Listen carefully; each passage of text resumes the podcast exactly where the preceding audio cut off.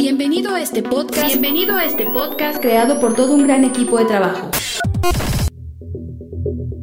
Permíteme presentarnos. Esfuerzo y Valor es una congregación que profesa la sana doctrina. La iglesia es liderada por el pastor y apologista Víctor Manuel Banda, quien con más de 32 años en el campo ministerial ha logrado mediante la gracia de Dios y un esfuerzo constante llevar a casi todo el mundo el Evangelio de Cristo. Nuestro objetivo como equipo es que cada oyente en este podcast sea beneficiado, llevar hasta sus vidas el alimento espiritual, pero sobre todo que conozcan más profundo a Dios y crezcan de manera constante en su caminar cristiano. A partir de este momento tú y yo no volveremos a ser desconocidos, pues con toda alegría te damos una cordial bienvenida.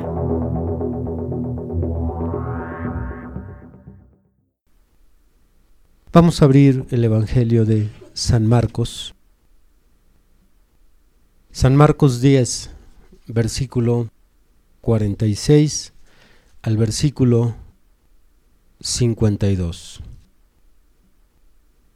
Entonces vinieron a Jericó, y al salir de Jericó él y sus discípulos y una gran multitud, Bartimó el ciego, hijo de Timeo, estaba sentado junto al camino mendigando.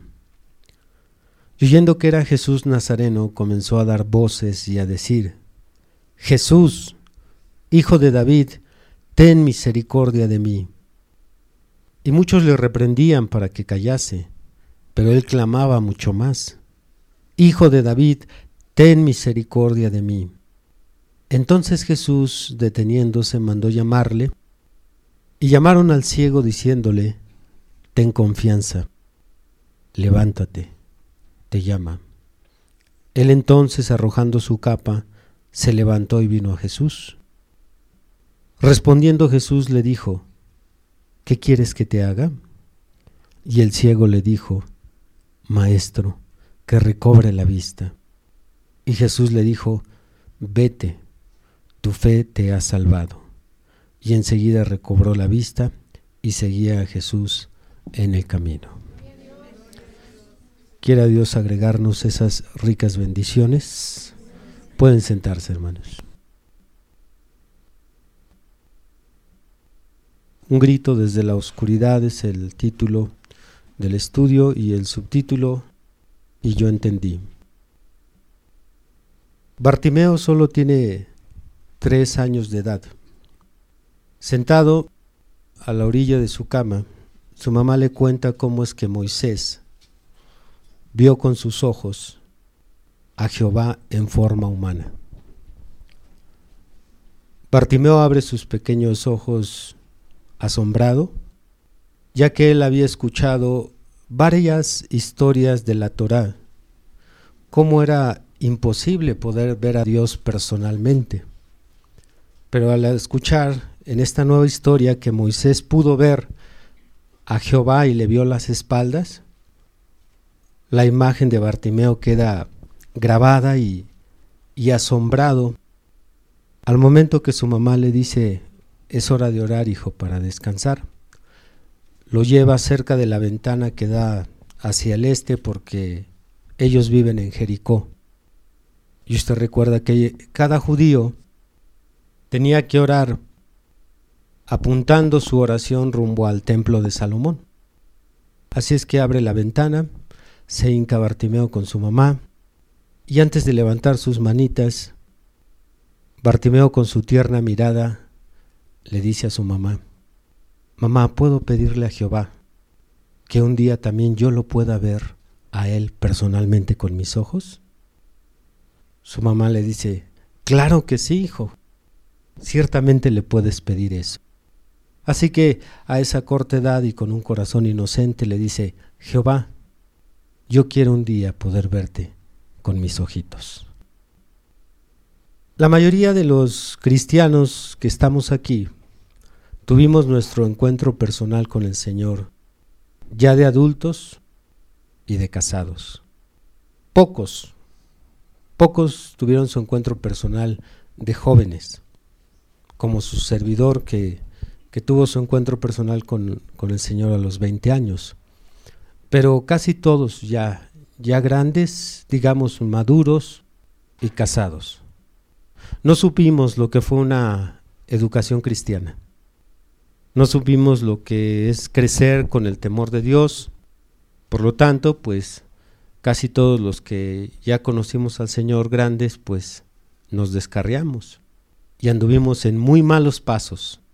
Anduvimos en, en muchos pecados o como dice el apóstol Pedro, en los desenfrenos de la vida. Y llegamos al cristianismo bien batidos de pecado. Unos más, otros menos. Pero una cosa es segura. Antes de conocer al Señor lastimamos a muchas personas y ofendimos mucho a nuestro Creador. Así es que tal vez usted le ha pasado lo que le, ha pasado a su servidor en diferentes ocasiones yo he suspirado en algunas ocasiones pensando cómo no conocí al Señor cuando era pequeño. Bueno, personalmente, por el ministerio que tengo, a mí me hubiera gustado conocer a Cristo de niño, ser educado cristianamente para haber servido al Señor desde más pequeño. Esa es mi visión hoy en día. Pero a nuestros hijos que sí tuvieron esa bendición de crecer con padres cristianos, con una educación cristiana, ellos no ven eso como una bendición. Algunos lo ven más bien como, como una carga. Ay, aquí en la casa no tienen esto, no tienen aquello, no podemos hacer lo otro. Para ellos es, es difícil. Para nosotros los que ahora tenemos esta, esta luz, pues al pensar en nuestro pasado, al retroceder en nuestro pasado, sí nos hubiera gustado. Sin embargo, ellos no, ellos lo ven con tanta, con tanta pesadez, tan difícil. Yo no sé si alguna vez incluso han, han pensado cómo no nací en un hogar no cristiano. Pero muchos de ellos, lamentablemente, es tan pesado la educación que nosotros, padres cristianos, les damos a ellos. Y es, es entendible porque al tener sus corazones en oscuridad, pues qué otra cosa pueden desear más que el pecado. No, no debe usted de culpar si su hijo, si su hija añora aquella vida lejos de Dios cuando usted todavía no era cristiano. Solamente se puede anhelar y disfrutar el cristianismo con un nuevo nacimiento. ¿Cuántos alaban a Dios por su cambio de vida? Sí, porque para los cristianos esta nueva vida es una fiesta, es un banquete. Y para el que no, no tiene este nuevo nacimiento, pues es una carga todos los días el decir, ay, hoy hay que orar, o hay que leer, o hay que ir a la iglesia. Son cargas pesadas que nuestros hijos, si no han tenido un encuentro con el Señor, es muy pesada esta educación cristiana que les estamos dando. Sin embargo, Bartimeo crece educado por ambos padres con el temor de Jehová, porque los dos padres, tanto la mamá como el papá, eran verdaderos israelitas en los cuales no había engaño. Israelitas que se esforzaban por vivir la ley. Así es que cuando cumple Bartimeo sus diez años, empieza a conocer a algunos pequeños de la sinagoga, de la zona donde él vive, y en aquel tiempo, pues la nación de Israel estaba tan alejada de Dios que ya no vivían como recién vivían cuando entraron a la tierra de Canaán. Se habían alejado tanto de los preceptos del Señor que, que el Señor ya no había enviado profetas. Para el tiempo de Bartimeo, el último profeta tenía 400 años que había llegado.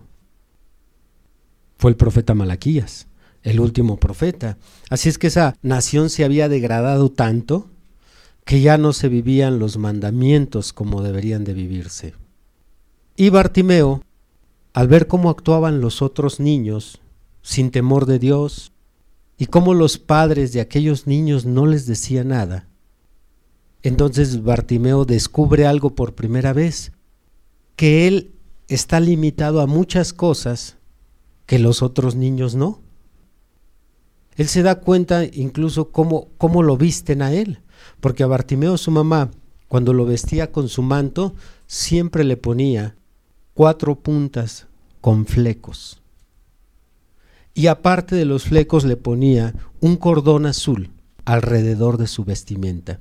Y su mamá le explicaba a Bartimeo cuando era pequeño, este cordón azul es para que tú recuerdes las leyes de Dios.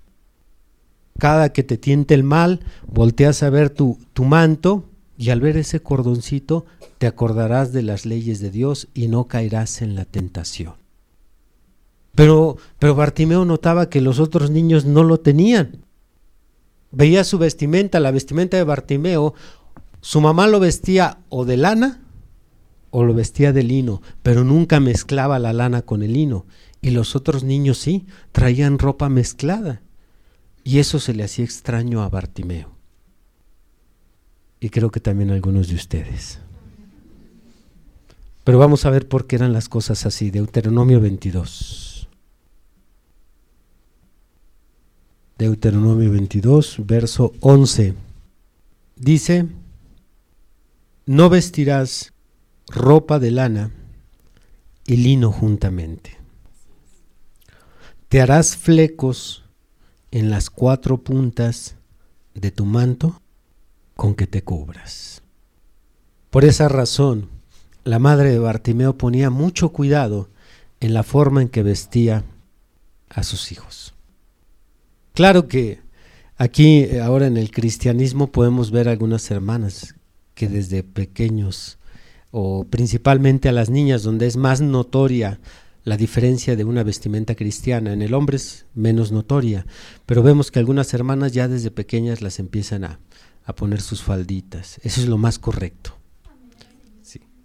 Otras dicen, pues ya que crezca que, que él decida. ¿Qué no te das cuenta que, que cuando te dejaron a ti decidir cómo terminaste? Entonces, ¿cómo sales con esa barbaridad? He escuchado que algunos dicen, no, que, que mi hijo ya que crezca, que él decida. Yo te pregunto a ti, ¿a dónde te llevaron tus decisiones cuando tus padres te dejaron decidir? ¿A dónde te llevaron? Al alcoholismo, a la prostitución, a la crítica, al chisme. A eso te llevaron tus decisiones. No podemos dejar que el hijo decida. No, para eso se nos dio una autoridad en el hogar, para decidir por ellos. Así es que la madre de Bartimeo decía, hijo, esta es la forma en que te tienes que vestir. Y le ponía sus flecos, le ponía sus cuatro puntas. ¿Por qué? Porque no era una opción, aquí lo dice la Biblia, era un mandamiento. Y luego si vamos a números 15, números 15, dice el versículo 37. Y Jehová habló a Moisés diciendo, Habla a los hijos de Israel y diles que se hagan franjas en los bordes de sus vestidos, por sus generaciones, y pongan en cada franja de los bordes un cordón azul.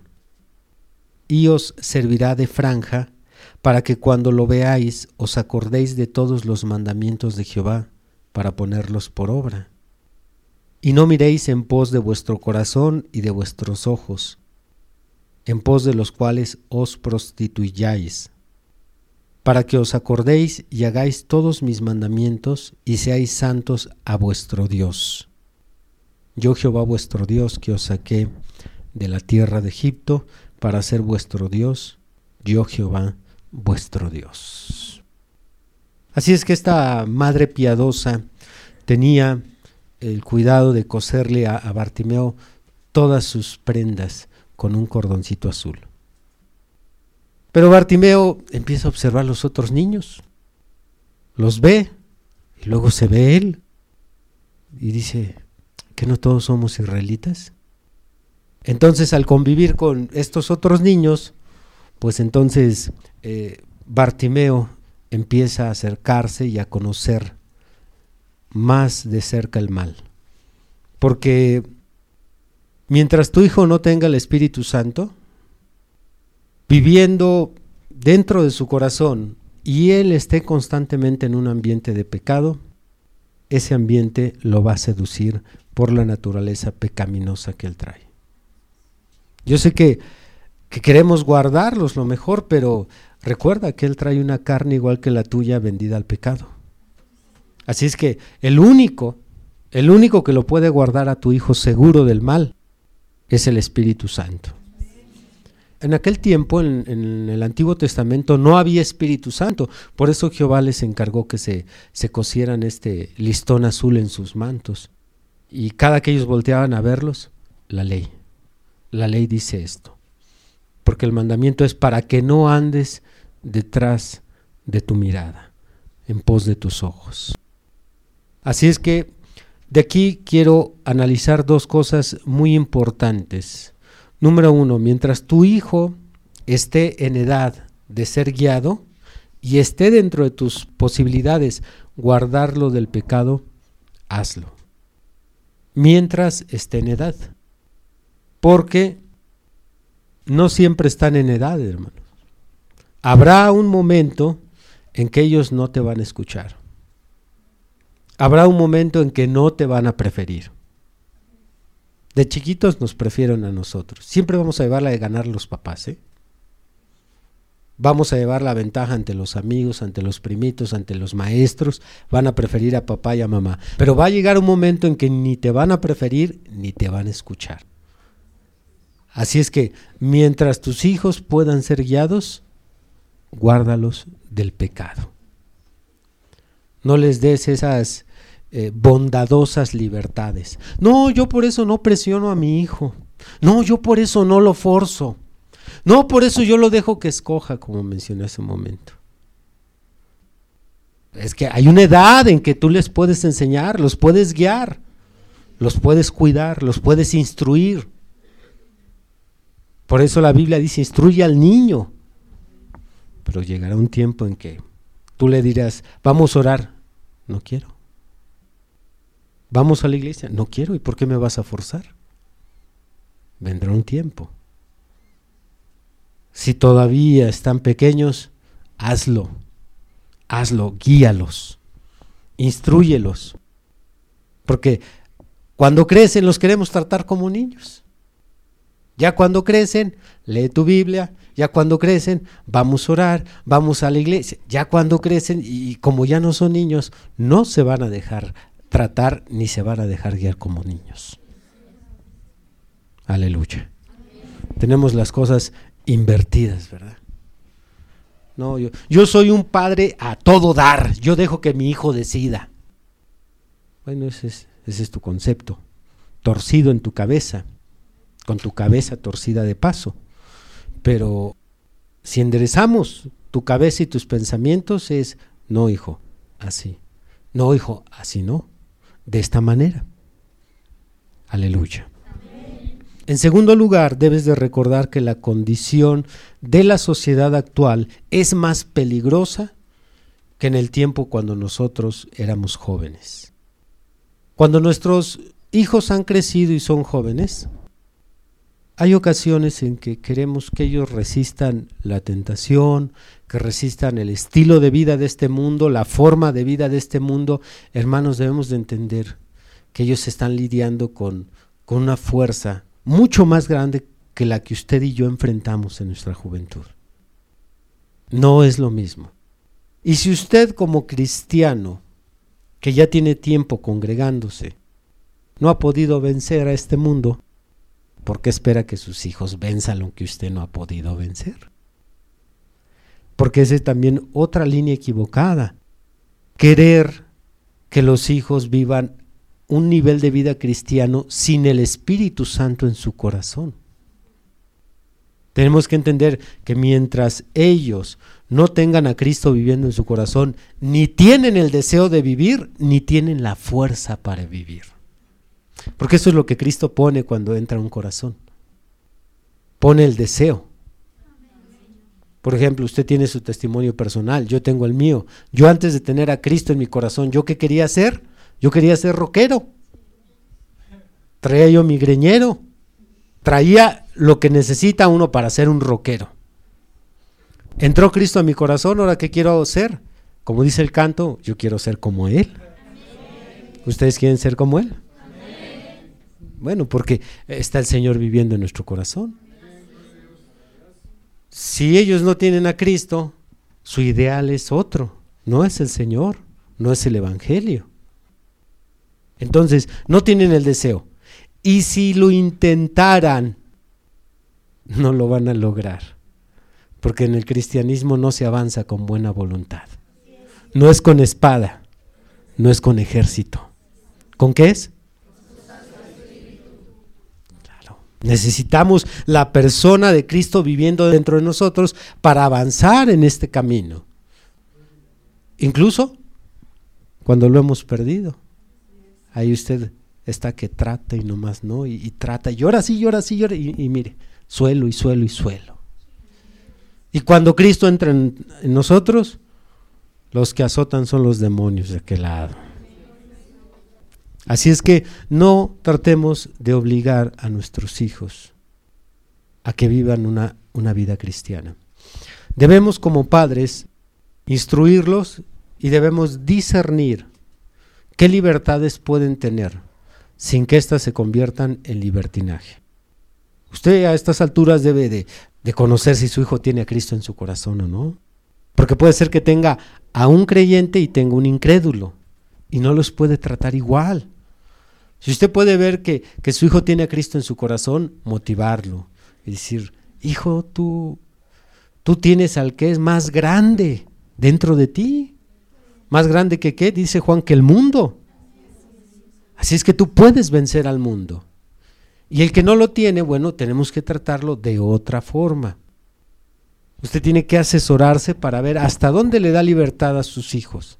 Decir, sabes que aunque no eres cristiano, hasta aquí tienes libertad. Más allá no. Porque aunque yo no fuera cristiano, yo no te daría permiso de esto y de esto.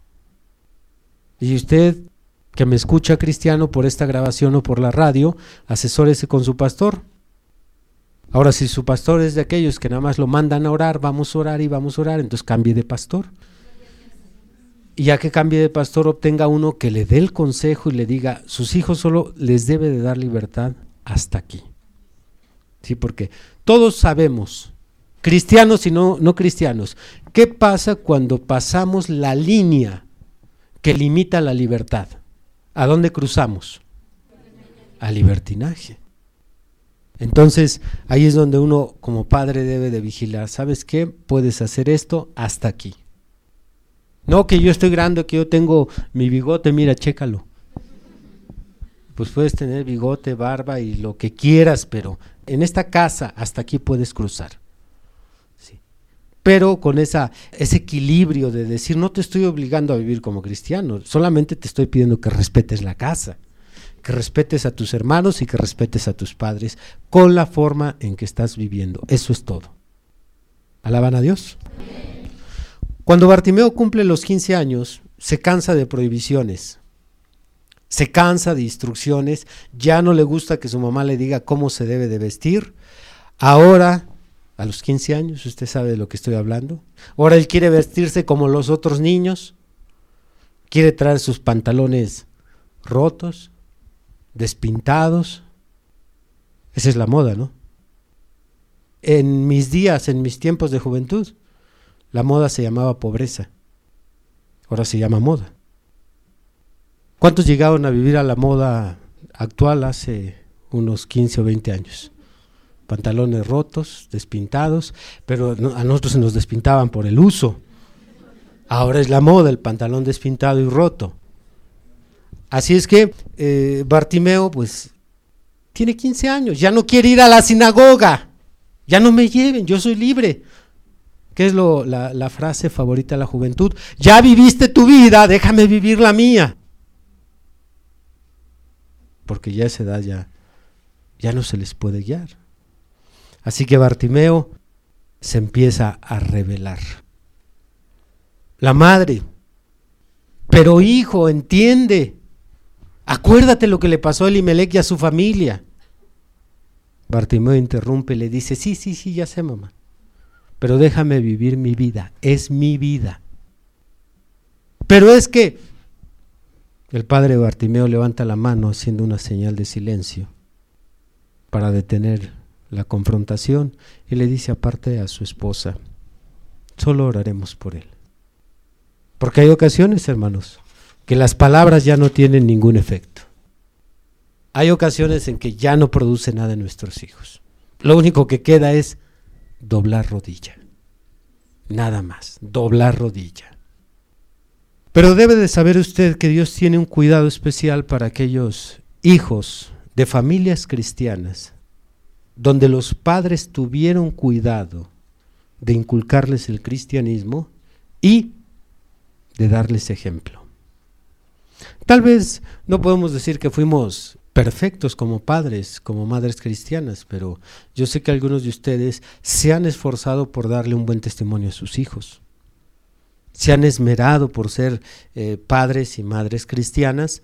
Por lo tanto, Dios tomará cuidado de aquellos hijos donde ustedes los educaron desde pequeños, les dieron buen ejemplo. Y si ellos se alejaron del camino ya de jóvenes, bueno, Dios no dejará caer a tierra sus promesas.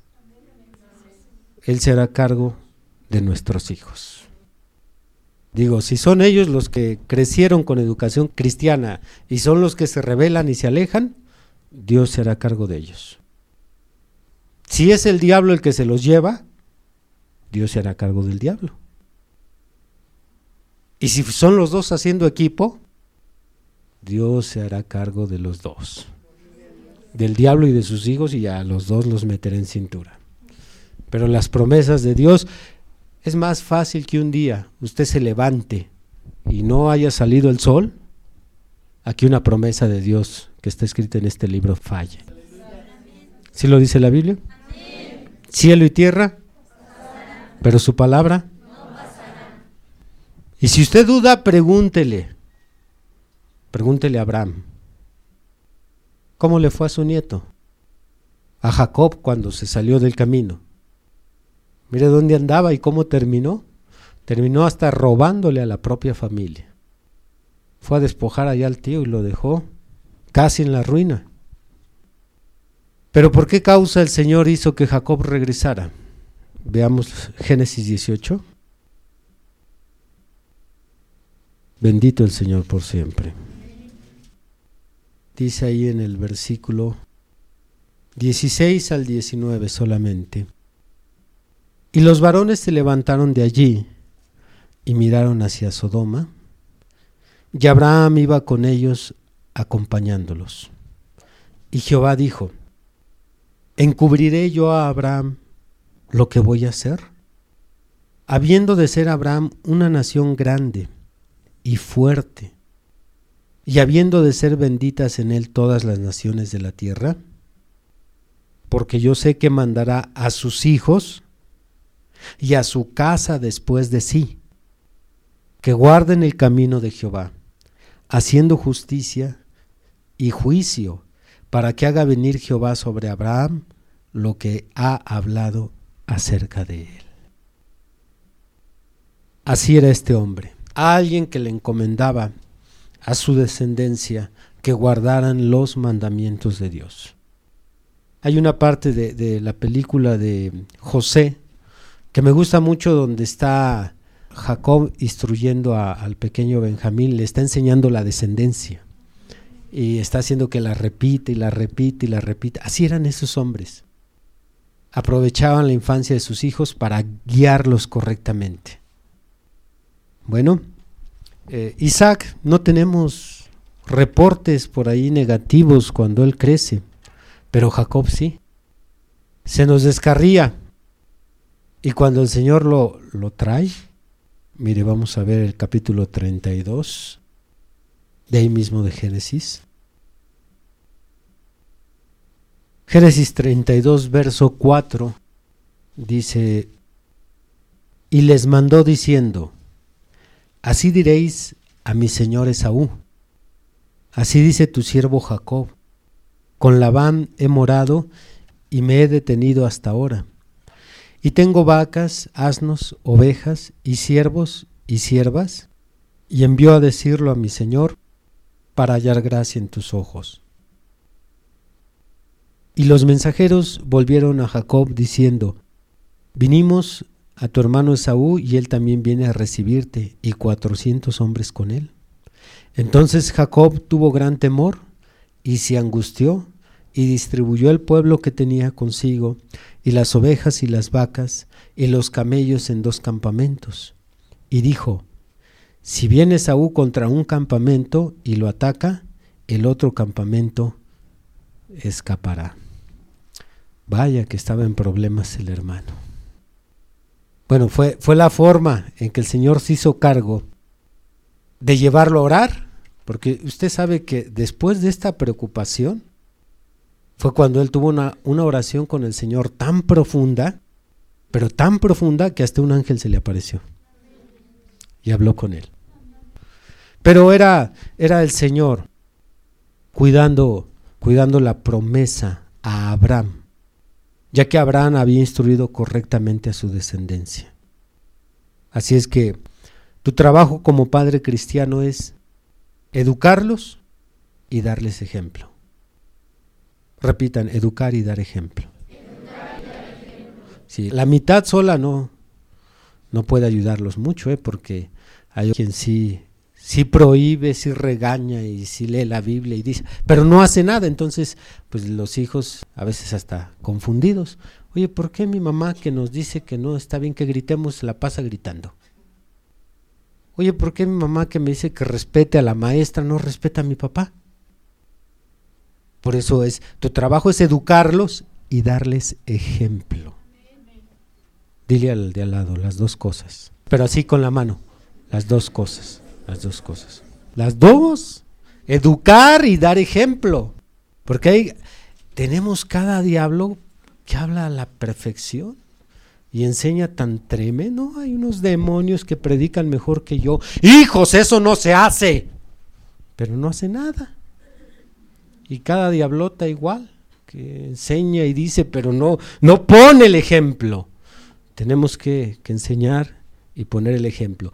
Y si tú lo haces con tus hijos, cuando estos crezcan, se descarríen, Dios velará por ellos. ¿Cómo los va a traer? Como el joven lo decida. No como Dios diga, porque a veces decimos, Dios dirá. No, Dios los va a traer como el joven lo decida. Así que la primera llamada de atención para Bartimeo fue la enfermedad de su padre. Fue su primer llamada de atención. Cuando él se revela los mandamientos de la ley, su primer llamada de atención es la enfermedad de su padre. ¿Y por qué tuvo que ser su padre el que pagara el que se haya descarriado Bartimeo? Dejemos que la Biblia responda en Eclesiastés, capítulo 8. Y la iglesia le da la gloria a Jesucristo. Eclesiastés capítulo 8. Vamos a leer solo el versículo 14. Hay vanidad que se hace sobre la tierra, que hay justos a quienes sucede como si hicieran obras de impíos, y hay impíos a quienes acontece como si hicieran obras de justos. Digo que esto también es vanidad. Como se dijo en el tema del domingo pasado, así es la vida. Cosas tan extrañas. A este justo es el que se enferma. Y el que anda en el pecado anda vivito y coleando. Esto es para que, para que no nos rasquemos siempre la cabeza en decir, bueno, ¿qué pasó si este que andaba en línea ya se lo llevó el Señor? Y este que se se echa sus clavados al pecado y no sale de la piscina del pecado, anda ahí bien y le va bien y todo va bien. ¿Para qué nos rascamos la cabeza? Si hay justos que les va como si fueran impíos y impíos como si fueran justos. Qué pena, ¿no? Pero aunque le aflige a Bartimeo ver a su papá en esa condición, bueno, él no entiende que lo que le estaba pasando a papá era por su culpa. Igual que, que Jonás no entendía que lo que le estaba pasando a esos tripulantes en el barco era por culpa de él. Pero usted sabe en la historia que lo que pasaba en ese barco era por culpa de Jonás. Y a veces lo que pasa en, en casa es por culpa de uno. Así que Bartimeo no lo entiende y, y no toma nota del, del aviso de Dios y su papá muere. Claro, no había problema porque el papá estaba, estaba seguro, era un creyente. Así es que él se va al reino de Dios. Pero como, como eso no hace reaccionar a Bartimeo, enferma también la mamá. Es la segunda llamada de atención. Así es que Bartimeo ahora carga con el dolor y la aflicción de ver a su mamá sufriendo. Y no obstante, aunque Bartimeo conoce la historia de Noemí y cómo regresó sola, aún así se le olvidó. Porque cuando alguien se va al mundo se le olvidan las escrituras. Si se les olvida a los que están adentro, ¿a cuánto les da amnesia bíblica? Y más cuando está el pecado ahí, ¿verdad? Se nos borra de la mente las escrituras. Así es que no se acordó de la historia y, y sucede que Dios, pues, quería hacer reaccionar a Bartimeo, pero él no reaccionaba, perdón. Tú decides, joven, si te regresas o te regresan. Por eso mencionaste un momento, no es Dios quien decide, es el joven quien va a decidir. Porque antes de que Dios saque la vara, primero habla, ¿eh? Dios no saca primero la vara, primero habla. El primero nos insiste, vuelve a insistir. Dice la Biblia de diferentes formas. Abra Job 33. Bendito el Señor por siempre. Job 33, versículo 14. Sin embargo, en una o en dos maneras habla Dios pero el hombre no entiende. No siempre el Señor le hablará a un hijo descarriado a través de la Biblia o a través de un predicador. Si usted tuvo el cuidado de educarlos cristianamente, crecieron y se alejaron, Dios allá en el mundo tiene muchas formas de hablarles. Les puede hablar a través de un accidente, les puede hablar a través de los amigos, les puede hablar a través de una experiencia, de una enfermedad, de un sufrimiento. Dios tiene uno o dos o más formas de hablarle al ser humano.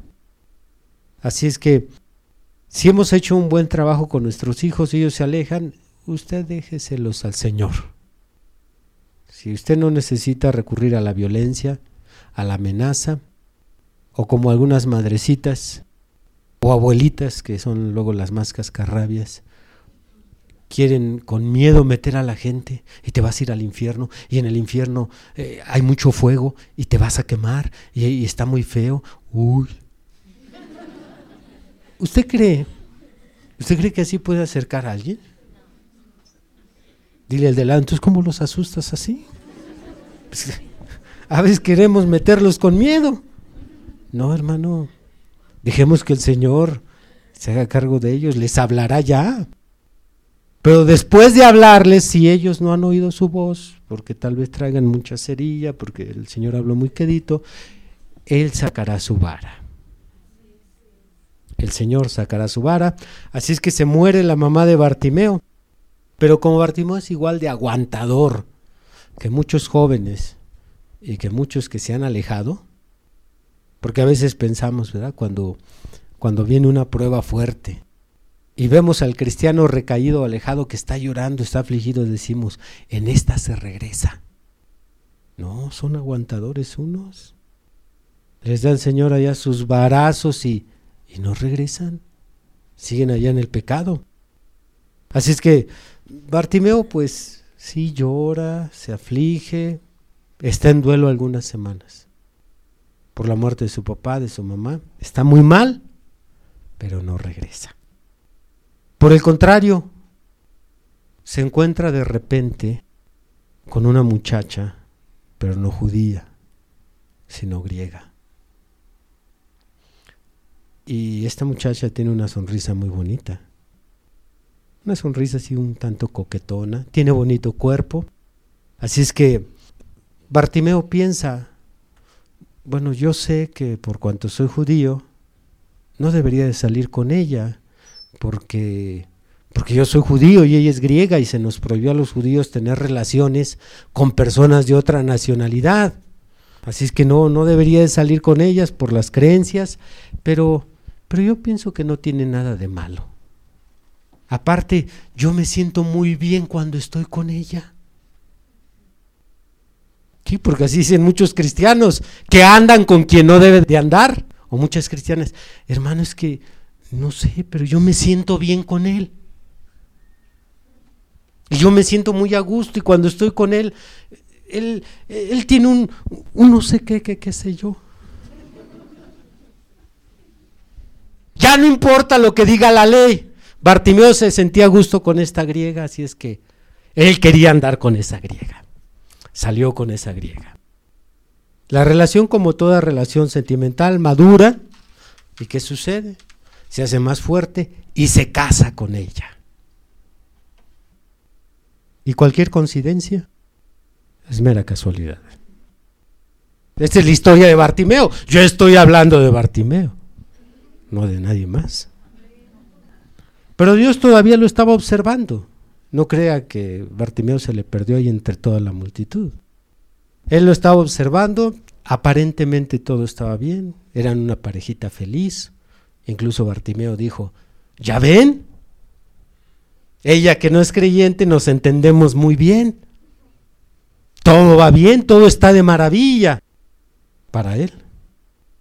¿Qué de malo podía tener a los ojos de la sociedad y de Bartimeo esa relación?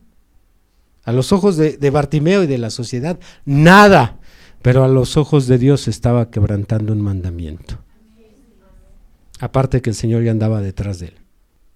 Así que el Señor enferma a la esposa de Bartimeo. Qué lindo es el Señor.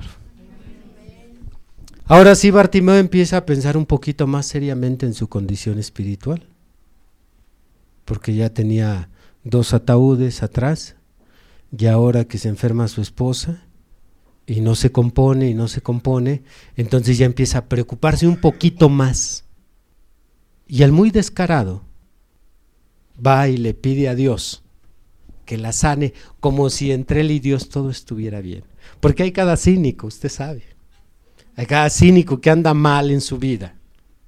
Tienen pésimo testimonio, no se congrega y cuando le viene el problema quiere presentarse ante Dios a pedir ayuda, como si todo estuviera normal. Pues así, así le hizo Bartimeo. Fue y le pidió a Dios que no se la llevara. Pero una de las características que me gusta del Señor, cuando corrige, Él no saca la vara para payasear.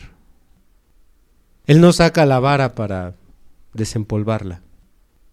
Cuando Dios desnuda su brazo y saca su vara es para usarla. Dice la Biblia, cuando saca su mano o desnuda su brazo, ¿quién lo hará que se retraiga?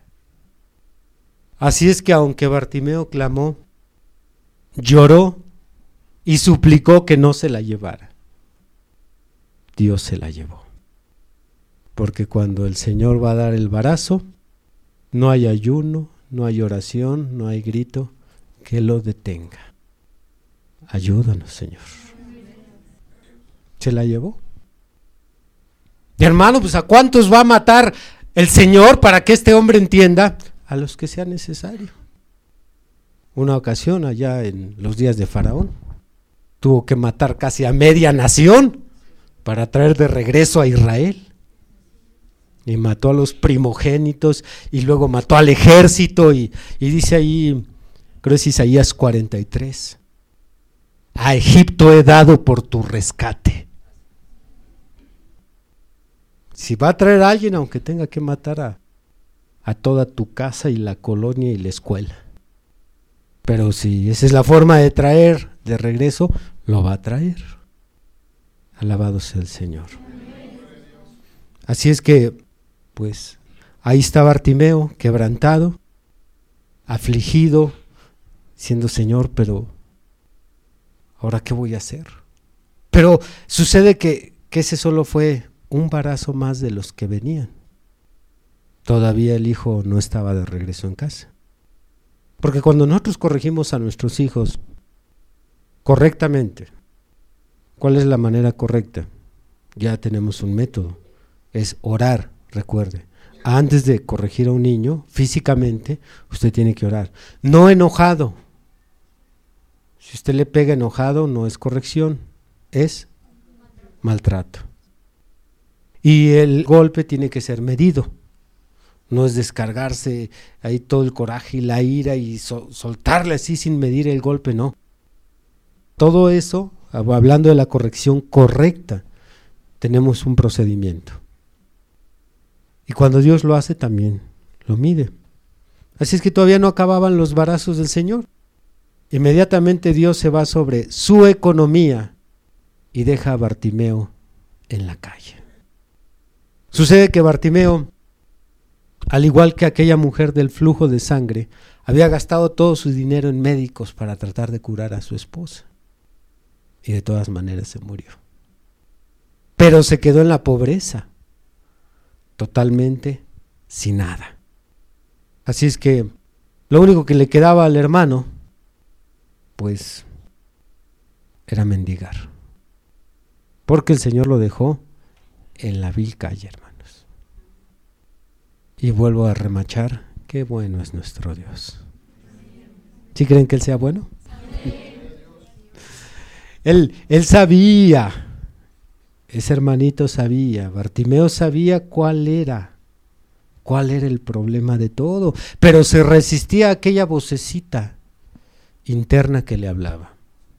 Porque cuando un cristiano se aleja, por ahí queda el eco de la voz de Dios todavía hablando, regresa, regresa pero él se resistía, quería ignorar esa voz, aparte de, que de repente por ahí un hermano que se encontraba con él le decía que regresara, aunque alguien que se ha alejado sabe muy bien que independientemente del pastor y la familia y los hermanos y la congregación, independientemente de eso, esa, esa vocecita se sigue de repente oyendo allá adentro. Ya regrésate, ya regrésate. Así es que mientras esto está ocurriendo aquí en, la tierra, en el cielo se desenvuelve otra escena. Allá en el, cielo entran los hijos de Dios ahí a, a ofrecer adoración al trono. Y detrás de ellos entra Satanás. Y se hinca, porque aunque no quiera, se tiene que hincar ante nuestro Dios antes de hablar. Así es que se hinca para hablar con el Señor y el Señor le pregunta, ¿de dónde vienes? El Señor le dice, vengo de, de Jericó. Fui a hacer lo que me dijiste con tu hijo Bartimeo. Pero quería pedirte permiso de, de algo más. El Señor le dice, sí, dime, piel por piel. Ya, ya le quité a, al papá, le quité a la mamá y, a la esposa, pero tú ves que no se te doblega, piel por piel, déjame tocar su cuerpo. El Señor le dice, el diablo está ansioso porque se le encanta hacer el mal, a ver hasta dónde lo va a dejar Dios. Le dice, respeta su vida, solo toma su vista. Ciégalo, pero no lo mates. Así es que todavía no termina la corrección. Viene el barazo y Bartimeo se queda ciego. Por ese tiempo Bartimeo había oído rumores de que el Mesías estaba recorriendo las calles, las ciudades de Israel, y que estaba haciendo muchísimos milagros. Y cuando él se quedó ciego, y en la miseria no le quedó otra opción más que buscarse una zona donde mendigar. Y a las orillas de la ciudad de Jericó había un lugar donde se paraban todos los mendigos a, pedir limosna. Como él nació y creció en Jericó, se conocía muy bien la ciudad, no le costaba trabajo, aunque a tientas, ir y venir. Y ahí andaba el hermano. Y otra vez, qué bueno es nuestro Señor.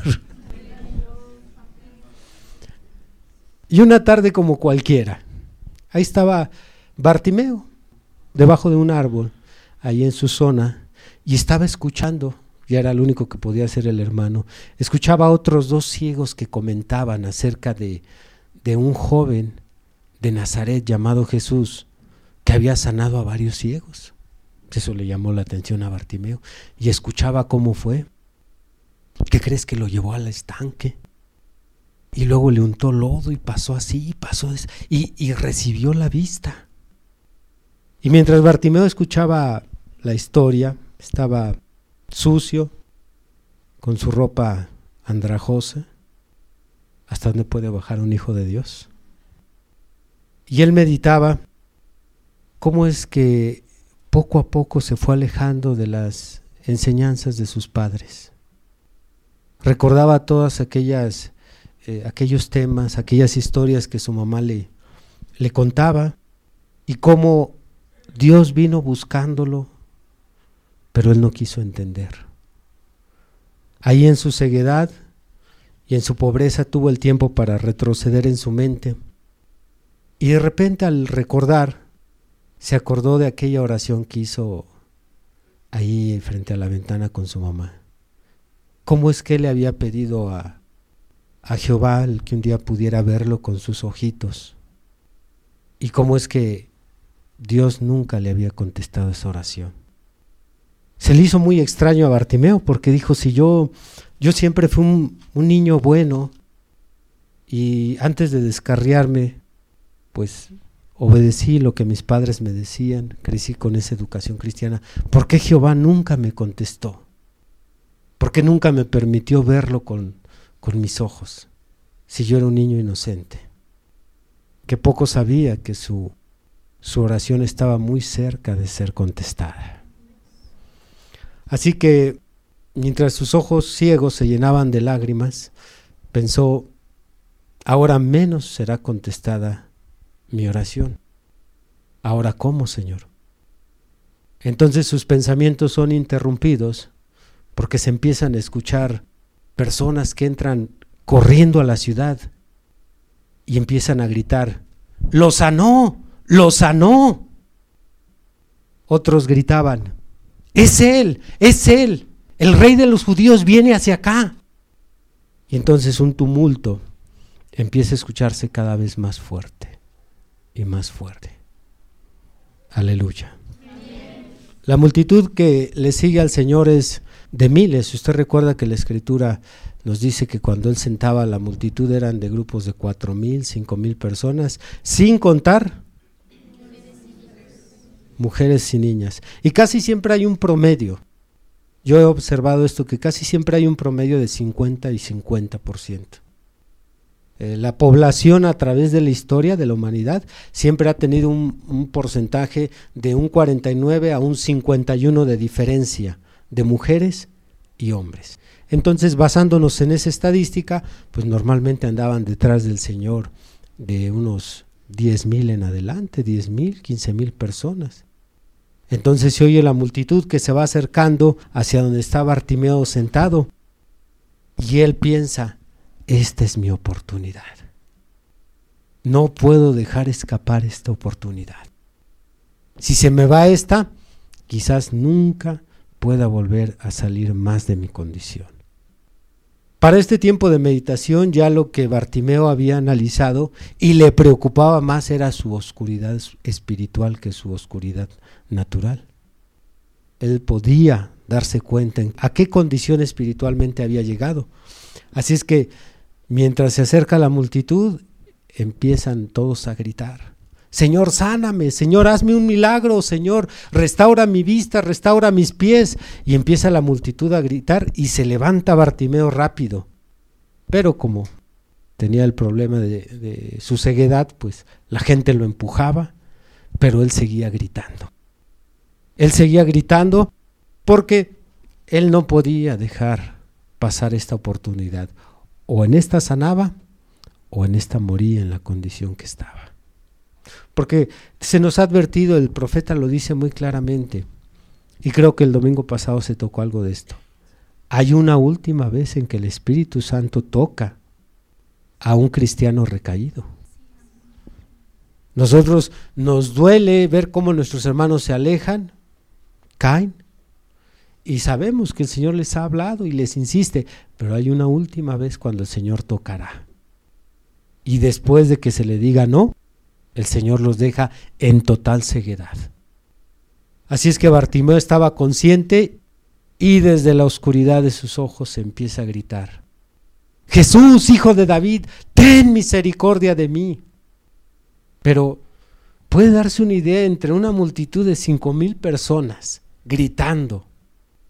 ¿Cuándo se iba a oír aquel grito? Así es que lo que el Señor tuvo que haber escuchado, más que su voz, fue su corazón. Sí, porque yo creo, yo creo en el pasar al altar y quebrantarse y gritar. Yo creo en esas cosas. No, no, no las voy a quitar. Pero los gritos que salen desde adentro, esos son los que son más rápidamente atendidos por el Señor. Así es que Bartimeo pensó, perdí a mi papá, perdí a mi mamá, perdí a mi esposa, perdí mi vista. ¿En esta salgo o aquí me quedo? Y empezó a gritar. Y gritaba y nadie lo escuchaba. Al contrario, le decían, cállate, cállate, que son muchos los que están necesitados, no solo tú, pero él seguía, Jesús, Jesús, y gritaba y gritaba. Una verdadera necesidad. Así es que el maestro, de una manera misteriosa, se detiene. Él no pudo, no pudo haberlo oído ni lo pudo haber visto el Señor Jesús, porque siempre estaba rodeado de muchos. Pero usted sabe que él estaba en su ministerio de profeta y el profeta conoce el corazón, conoce la vida de la persona, así es que le da instrucciones a Pedro y le dice a Pedro por nombre, ve por esta persona que está en tal lugar y tráela. Bartimeo estaba ya mero atrás, todavía gritando. Y cuando fueron y lo trajeron, se para frente al Señor y viene la pregunta más importante que le pudo haber hecho alguna vez alguien a Bartimeo. Y fue la pregunta del Señor, ¿qué quieres que te haga? Un silencio le sigue a la pregunta. Él había puesto en balanza todo lo que había perdido. Perdió su familia, sus tres seres queridos, perdió su vista, pero él estaba más preocupado por su experiencia espiritual. Y él se acordaba de aquella promesa, él se acordaba de aquella promesa. Dijo, en su mente pensó Bartimeo, yo le pedí en una ocasión ver a Jehová en persona, pero sin mi vista no lo podré hacer. Así es que necesito primero recuperar mi vista para un día poder ver a Jehová personalmente. Y la respuesta inmediata fue, que vea, que vea. Pero lo que perseguía a Bartimeo en su corazón era la promesa, no la vista natural. La promesa, porque un verdadero cristiano siempre va a anteponer primero lo espiritual a lo natural. Así es que él dijo, que vea, maestro, que vea aunque no le dijo a Jesús cuál era su intención. Así es que el Señor le responde, tu fe te ha salvado. En el momento en que Bartimeo recibe la luz, abre sus ojos, la mirada del Señor Jesucristo está clavada sobre los ojos de Bartimeo.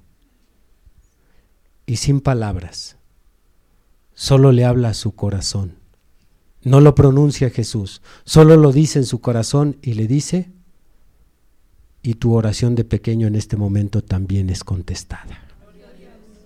Así es que Bartimeo recibe su vista y también recibe una oración que hizo cuando tenía tres años de edad. ¿Qué es lo que realmente? Porque la, historia nos dice que Bartimeo después se fue muy, muy gozoso siguiendo al Señor.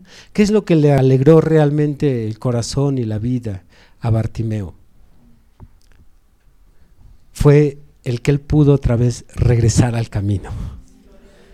Él iba contento porque otra vez estaba en el camino. Él, él pudo decirle al Señor, ya entendí, Padre. No entendí con la partida de mi papá ni de mi mamá, no entendí con la partida de mi esposa, pero, pero ya entendí. Y ahí la parte más gloriosa de la historia es el regreso de Bartimeo al camino del Señor. Nosotros, nosotros tenemos que pedir, orar por los que se han alejado, eh, como tú los quieras traer, pero, pero tráelos, Señor. Nada más, tráelos, trata con ellos como tú quieras. Ustedes conocen la analogía de esta historia, la analogía es cuando el pastor natural le quiebra las patas al, a la oveja. Esto lo vio, lo vio el hermano Branham y se le hizo muy extraño cuando él visitó el oriente. Él vio cómo un pastor traía aquí en su cuello una oveja cargando, pero la pata la tenía vendada. Y el hermano le, hizo la pregunta al, al pastor, le dijo, ay, pobrecita, ¿se le rompió la pata? Y le dijo, le dijo el pastor, no, se la rompí yo. El profeta, que no conocía de estas cosas, se le hizo muy extraño y dijo, ¿usted se la rompió? Dijo, sí, se la rompí yo. Dijo, bueno, entonces, usted es un pastor malo, ¿cómo puede hacerle eso? algo así a la creación de Dios? Dijo, no, no, hermano Branham, mire, lo que pasa es que esta, esta ovejita era muy terca. Cada que la sacaba a pastar, se me iba y se me iba. Y en una de esas, o se me mataba o se la comía un, un depredador. Así es que lo que tuve que hacer es romperle la pata, pero yo mismo se la vendé. Y ahora la traigo aquí cargada. Y en el tiempo en que ella, ella sane, se va a enamorar tanto de mí que cuando yo la baje no se va a volver a alejar de mí. Así es que, si usted es la oveja terca, puede tirar su patita y hacerle así. ¿Qué es mejor que la quiebre o que nos deje que nos alejemos? Que la quiebre. Sí, sí, si por ahí anda su hijo, su hija, su esposo, su esposa, usted dígale, Señor, nada más dame fuerzas para soportar el dolor. Pero tráelo, Señor, como lo quieras traer, pero tráelo para que cuando después venga, después de un barazo, dos barazos, tres barazos, entonces aquella ovejita pueda gritar, pero pueda gritar por él mismo Jesús, hijo de David, ten misericordia de mí. Que el clamor salga de allá desde la oscuridad. Los que estamos aquí todavía en el camino, pues estamos orando por ellos. Pero el clamor tiene que salir de allá. ¿sí? Y el Señor los escuchará. Nos ponemos de pie. Oremos. Padre, hay hermanos y hermanas que se han alejado de este camino. Algunos hijos nuestros que fueron educados como cristianos también andan en malos pasos. Señor, es algo muy duro el pensar que tú tengas que sacar la vara, porque sabemos que tu mano es muy pesada. Pero Señor, lo que más nos preocupa es su salvación más que su cuerpo, más que su economía, más que su familia física, más que su trabajo, lo que más nos preocupa es su alma, Señor. Aquí habemos unos que domingo tras domingo nos gozamos por estar todavía en el camino. Pero ¿quién intercederá por aquellos que se han ido, Señor? Solo nosotros lo podemos hacer que no sea necesario tantos barazos como a Bartimeo le vinieron. Pero Señor, como estudiamos el día de hoy, son ellos los que decidirán cuántos, Señor. Permite que ellos atiendan a la voz de tu llamado. Permite que ellos se acerquen, Señor. Te ruego, Señor, que los corazones de estos hermanos y hermanas afligidos por un familiar que un día estuvo aquí entre nosotros y se alejó, que estos corazones, Señor, pronto sean confortados al ver tu respuesta, cómo los regresas a tu camino. Gracias Señor porque una vez más fielmente nos has dado el pan. Te alabamos y te bendecimos porque tú siempre tienes algo para nosotros, Señor. Padre, te pedimos todo esto en el nombre del Señor Jesucristo. Amén. Has escuchado el día de hoy una predicación del ministro Víctor Manuel Banda. Vaya mensaje, ¿verdad? Agradecemos tu compañía en este episodio. No olvides compartir con tus amigos esta bendición. Además podrás escuchar predicaciones exclusivas en nuestra cuenta de Patreon, donde nos encuentras como Esfuerzo y Valor. También podrás revisar mucho de nuestro material en las redes sociales, donde nos encontramos como Esfuerzo y Valor. Por supuesto, síguenos en esta plataforma y no te pierdas de más contenido. Nos volvemos a escuchar pronto. Hasta luego.